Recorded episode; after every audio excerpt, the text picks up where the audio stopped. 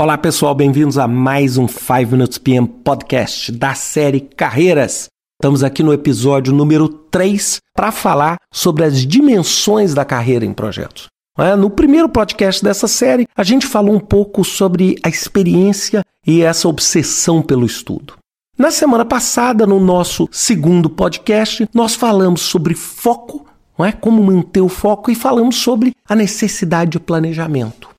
Nessa semana, eu quero falar um pouco para você sobre persistência e dinamismo. Na persistência, por que, que eu falo de uma forma muito contundente?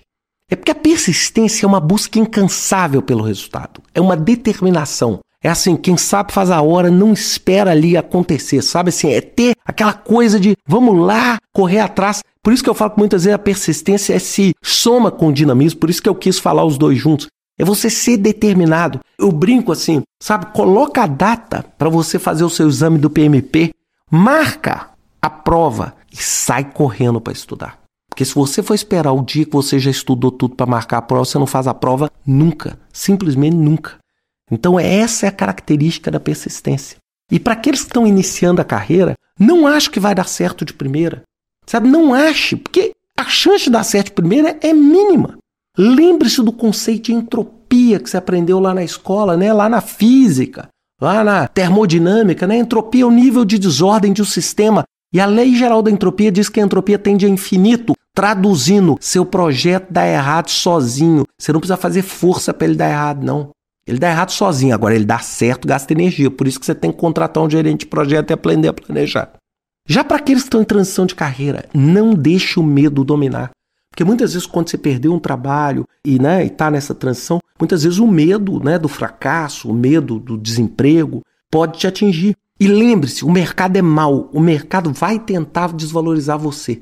Não deixe com que o mercado consiga.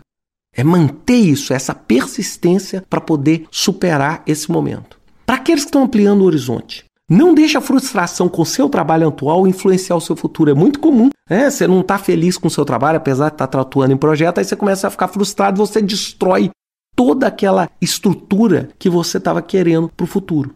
É, e crie, busque essas novas opções. Não achem que esse emprego dos seus sonhos vai bater na sua porta sozinho. Você vai ter que ir lá bater na porta. Eu nunca esqueço, quando eu escrevi meu primeiro livro sobre gerenciamento de projetos, eu mandei carta para 96 editoras, só uma me respondeu. E é a que eu tô até hoje. Então, assim, você busque. Ninguém vai te ligar te oferecendo. E quando te ligarem, aí você já está num outro estágio de carreira. Quando a gente fala sobre dinamismo, quando a gente fala sobre dinamismo, a gente está falando exatamente na frase que eu comecei, a, né, na, no trecho da música do Geraldo Vander, quem sabe faz a hora, não espera acontecer. É uma agilidade que mostra energia, interesse, capacidade, motivação. Sabe aquela coisa, aquela energia que tem dentro de você para fazer? Não espere as coisas acontecerem, faça com que elas aconteçam. Por isso que eu coloquei esses dois muito relacionados com a persistência. Porque aqueles que estão iniciando a carreira, eu iria falar de, de novo, sabe? Seja voluntário, mas seja voluntário de qualquer coisa. De qualquer coisa, sabe assim? Quem é que pode fazer isso aqui? Esse é o primeiro a levantar a mão. Sabe? Não fale que você não é pago para isso. Um dos piores erros que você pode cometer quem está começando a carreira é esse. Mostre interesse. Mostre interesse. Lembre, quem está começando a carreira não pode pôr o dinheiro na frente. Mostre interesse. Eu quero garantir para você: o dinheiro vai vir.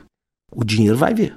Para aqueles que estão em transição de carreira, eu queria dizer que você deve escolher posições de visibilidade, sabe assim, posições que dão visibilidade a você para quê? Para que as pessoas vejam o seu trabalho.